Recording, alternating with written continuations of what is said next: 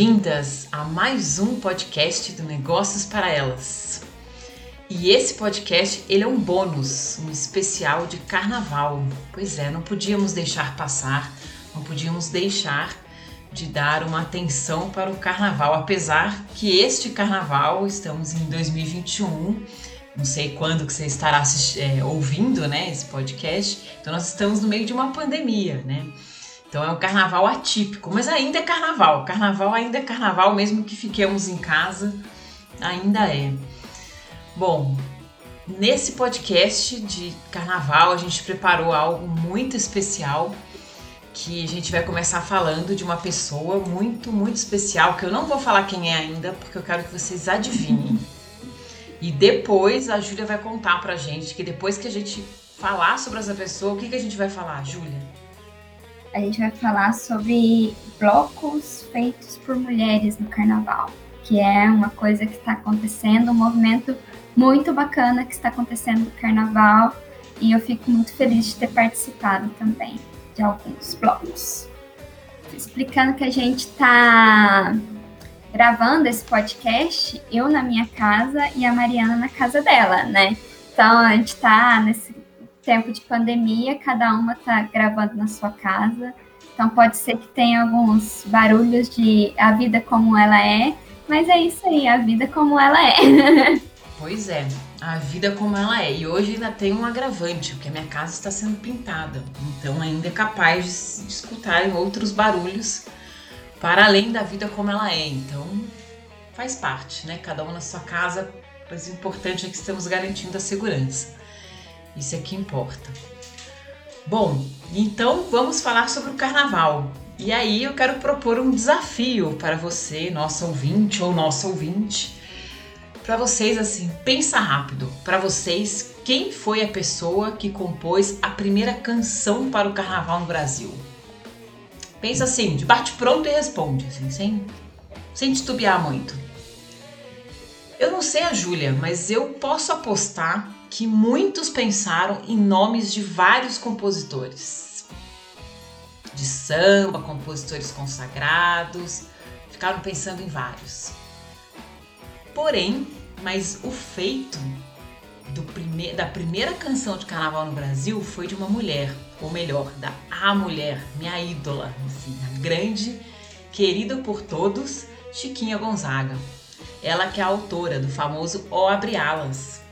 Ela gravou em 1800, ela compôs, aliás, desculpa, em 1899, despretensiosamente. Ela compôs para um cordão que ensaiava é, músicas que ensaiavam o carnaval perto da casa dela no Rio de Janeiro, onde ela morava. E foi considerada, ou abre alas, é considerada a primeira música feita para o carnaval, para cordões de carnaval no Rio de Janeiro. E a gente achando que era um feito de homens e na verdade é um feito de uma grande mulher, uma grande compositora. Chiquinha Gonzaga, ela coleciona pioneirismos assim. Ela foi a primeira maestrina e é interessante que quando ela foi chamada de maestrina, quando ela, ela regeu a primeira orquestra, os jornais, quando foram escrever sobre ela, não sabiam como chamá-la, porque não existia maestrina. Então, existem vários registros de jornais falando o maestro Chiquinha Gonzaga, a maestra Chiquinha Gonzaga, porque não tinha como chamá-la, não existia isso. Além dela ser a primeira maestrina, ela foi a primeira mulher a musicar um teatro a colocar um teatro para é, colocar música e apresentá-lo. Então, ela tem esse outro feito. E, como se isso já não se bastasse, é, Chiquinha Gonzaga também foi a primeira mulher a compor uma música de choro, considerada uma chorona, primeira chorona. Inclusive, a sua primeira composição, a primeira composição que ela fez foi um choro, chamada Atraente em 1877. Dizem, dizem, não sei se é verdade, dizem que essa música foi composta em homenagem ao Calado, um grande chorão. E um grande compositor de choro, considerado Antônio Calado, considerado um dos pioneiros do choro. É tudo no século XIX. E é interessante porque depois que ela compôs essa música atraente, dizem que ela fez para o Calado. Depois disso, o calado respondeu com outro choro chamado Querida por Todos, que dizem que é a resposta para essa outra composição. Não sabemos, né? Mas muitos e muitos historiadores e musicólogos contam sobre isso. Chiquinha Gonzaga é autora de 1112 composições. Chiquinha Gonzaga nasceu em 1847 e o nascimento dela é muito interessante porque ela nasceu uma sinhazinha. Nasceu filha de Dona Rosa Maria Neves de Lima, uma mulher pobre, mestiça e solteira. O pai da Chiquinha Gonzaga era o José Basileu Gonzaga, homem branco de carreira militar, Dona Rosa nunca foi aceita pela família do José Basileu.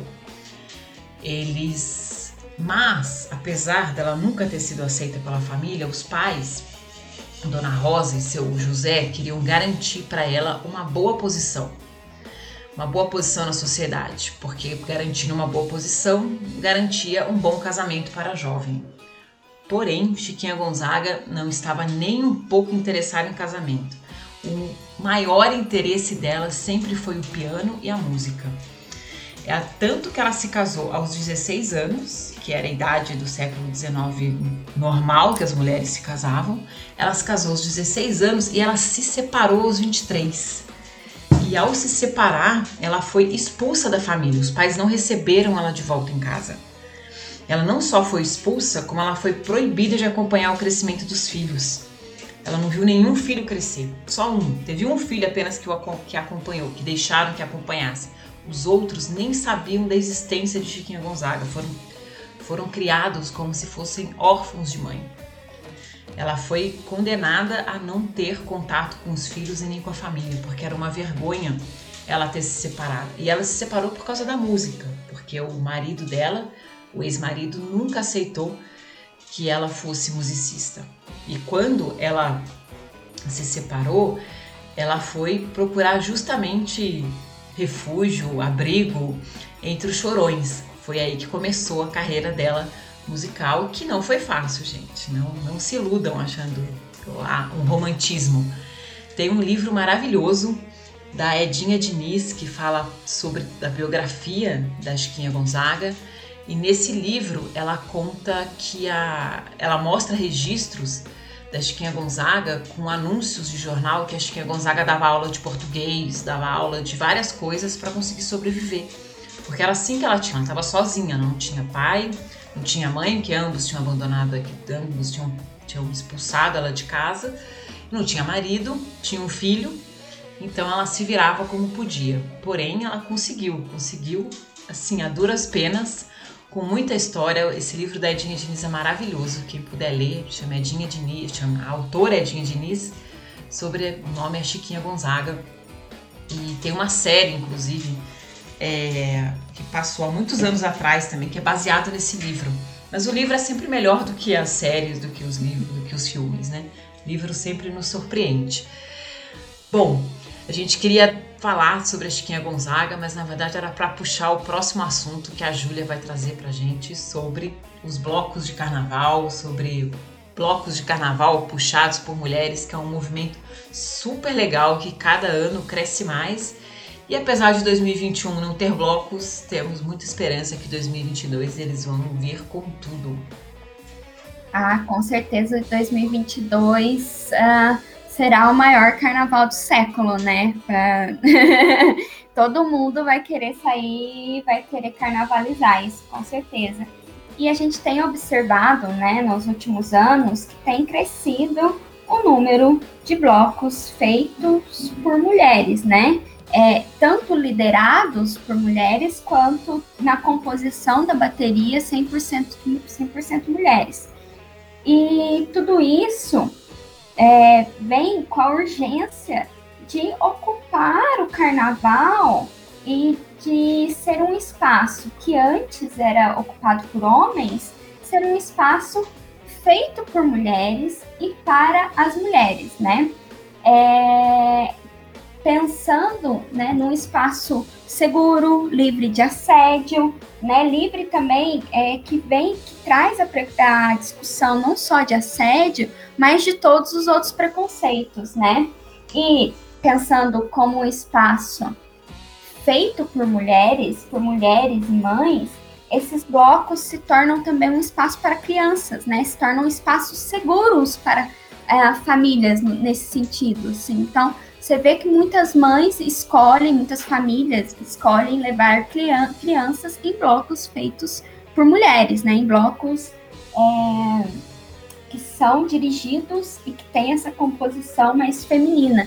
Porque a, é, é, a mulher, ela sai daquele daquela figura super, hiper, mega, master, blaster sexualizada, né, onde ela só é aquela objeto a ser utilizado no carnaval, e é isso, é, uh, utilizando de palavras fortes, mas a gente vê mais ou menos isso, né, e começou o movimento Não é Não também, né, com, as, com aqueles adesivinhos que a gente cola no braço e tal, então ela sai dessa figura sexualizada de objeto do carnaval para a figura de respeito, a figura sendo respeitada também como musicista, mulheres fazendo música no carnaval. Então, né, bem com esse movimento uh, Chiquinha Gonzaga que fez carnaval, né? Então, as mulheres sendo musicistas dentro do carnaval, construindo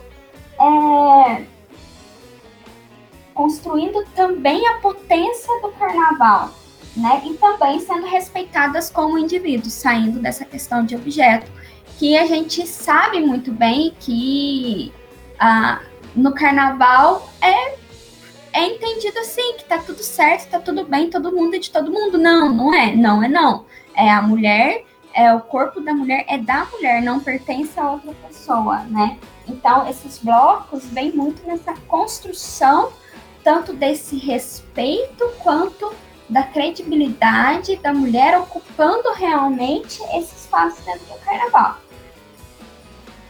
E é, existem em vários estados blocos feitos por mulheres, grandes blocos hoje já são feitos por mulheres, e também pequenos blocos mais uh, familiares, no sentido assim, ah, aquele grupo de amigas que se juntam para construir um bloco, etc. Então a gente está vendo uma uh, disseminação bem grande disso, né? 2019, 2020, eu fui nos blocos de carnaval em São Paulo e nas listas não oficiais, assim, né, que não saem nos sites oficiais, a gente vê bastante blocos assim, não, vamos nesse, que nesse é uma galera boa, tem bastante mulher, não, vamos nesse, vamos naquele. Então, isso já está sendo também viés de escolha para participação de blocos. E eu queria destacar aqui na minha fala é um bloco que eu fui assistir o ano passado que se chama Ilu Oba de mim e que significa mãos femininas que tocam tambor para Xangô. E ele traz, é, além dessa discussão do gênero, a questão racial, que ele vem com o objetivo de manter e divulgar a cultura negra no Brasil, né? Ele trabalha esse fortalecimento das mulheres negras. A bateria dessa, desse bloco é composta por mais de 300 mulheres negras. É um, é, é um o bloco é um espetáculo, é uma intervenção cultural realmente que é de arrepiar e de emocionar e traz muito todo, todo esse contexto, toda essa potência feminina, toda essa potência da cultura negra, toda a potência dos sons, né, dos sons negros, né, trazendo para a cidade, para a discussão urbana, as manifestações negras, né, sons como o maracatu, o batuque, é, enfim, vem traz com trazendo nesse bloco, nesse cortejo, que é um cortejo maravilhoso, toda essa discussão da cultura negra, né? Então a gente vê que esse, esse movimento, tanto de, de, dessa discussão de gênero, quanto a discussão racial, quanto a discussão de todos os preconceitos, homofobias, estão ah, sendo discutidos dentro do carnaval. E isso é ótimo, porque está sendo discutido dentro de uma celebração e da maior celebração nacional a gente é, entende realmente a potência, a importância de, do carnaval como uma questão de disseminação cultural mesmo, de disseminação de, de discussões importantes. O carnaval, a gente tem assunto para falar, fazer um podcast só sobre carnaval e quem sabe só sobre carnaval femininos. Ia ser lindo. Muito bom. E é muito é muito bom ouvir essa história que a Júlia conta pra gente de blocos de carnaval feito por mulheres e saber que quando a Chiquinha Gonzaga compôs o Ó Abre Alas, que é um clássico do carnaval, quem nunca cantou Ó Abre Alas que eu quero passar, quem nunca cantou essa música no carnaval, então saber que foi uma mulher que apesar de tudo, que já é o carnaval já era considerado, já tinha muitos homens, já era predominado pelos homens e saber que ali no final do século XIX, começo do século XX, tinha uma mulher que já estava é, se destacando no carnaval e colocando, mostrando, ocupando esses espaços. É o que a gente sempre fala, nós precisamos ocupar muitos desses espaços. Então, esse foi o nosso podcast bônus especial de carnaval. Queríamos celebrar com vocês. É, lembrando que 2021, se você estiver escutando esse podcast em 2021, época de pandemia, fique em casa, curta seu carnaval em casa. Pensa que ano que vem estaremos todos celebrando, livres de Covid, livres de pandemia e será um carnaval memorável, como a Júlia falou. Será um momento de celebração, de reencontros e vamos deixar esses reencontros para os momentos certos, não é mesmo? Bom, uhum. lembrando que temos Instagram, Negócios para Elas, é o Negócios para Elas 7, nos sigam, que lá tem todas as informações. É, o Negócios para Elas é um encontro que acontece quinzenalmente com mulheres empreendedoras. Os encontros eram presenciais, é, desde março de 2020 estamos fazendo encontros online. Então significa que você de todo o Brasil e do mundo desde que fale português, obviamente. É, está super convidada para participar online. Acontece às quintas-feiras. Por enquanto, pode mudar o dia da semana, então é, fique de olho no nosso Instagram para saber, mas a gente sempre vai mudando o dia dependendo da disponibilidade de todas. É um, o Negócios para Elas ele é todo calcado na colaboração, então a gente trabalha em rede, pensa em rede, tudo em grupo. É muito bom estar aqui com vocês, muito bom, bom carnaval para todas. Divirtam-se com segurança, é, em casa preferencialmente. E por hoje é só. Por hoje é só. Esperamos vocês nos próximos podcasts, que vocês continuem, continuem nos ouvindo e também esperamos vocês nos nossos encontros online do Negócio para Elas. Só entrar em contato com a gente pelo Instagram ou pelo nosso site que tá, a gente divulga para vocês. É isso, muito obrigada, bom carnaval, divirtam-se em casa, aproveitem para colocar o abre-alas, escutar dançando com as máscaras e muito glitter em casa.